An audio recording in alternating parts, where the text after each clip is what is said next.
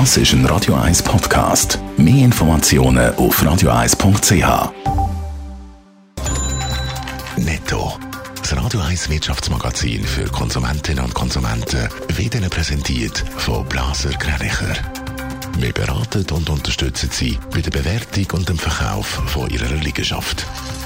blasergreinicher.ch Adrian Sutter.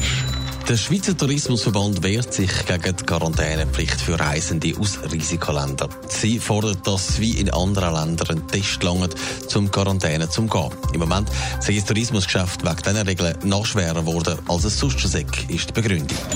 Im Ständerat wird heute eine spannende Debatte über die Besteuerung der Flügerei erwartet.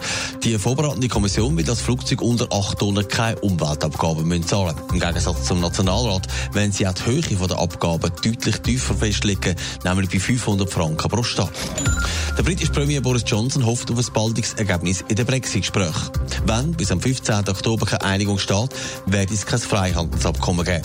Gemäss Johnson würde bei dieser Vereinbarung wie Australien mit der EU machen, das würde dann einen ungeregelten Brexit bedeuten. Ja, wir wollen etwas kaufen, kennen wir alle zusammen, hat aber zu wenig Geld, um das zu posten. Offenbar sind gerade Junge wegen diesem Problem in Gefahr von Schulden fallen. Adrian Sutter, jetzt hat die Inkassofirma Intrum eine Idee gehabt. Wir wollen Jugendlichen, die Schulden haben, helfen. Wie funktioniert das? Ja, wenn jetzt also jemand zwischen 18 und 25 sich einen Schuldenberg anhäuft und dann Posten bekommt von der Firma Intrum, wo ja für viele grosse Geschäfte also quasi das Geld eintreibt, dann will man den Jugendlichen so entgegenkommen, dass die Gebühren nicht zahlen müssen. Also beim ersten Mal. Das aber nur dann, wenn sich der betroffene Jugendliche dazu verpflichtet, sich auf einer Schuldenberatungsstelle beraten zu lassen. Das klingt eigentlich sehr freundlich, ist das aber auch präventiv?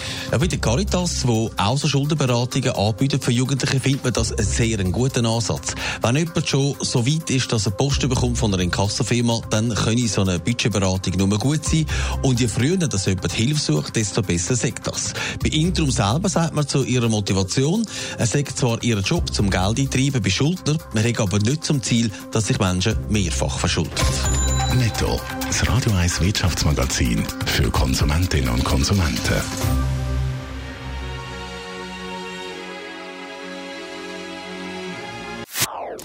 Das ist ein Radio 1 Podcast. Mehr Informationen auf radio1.ch.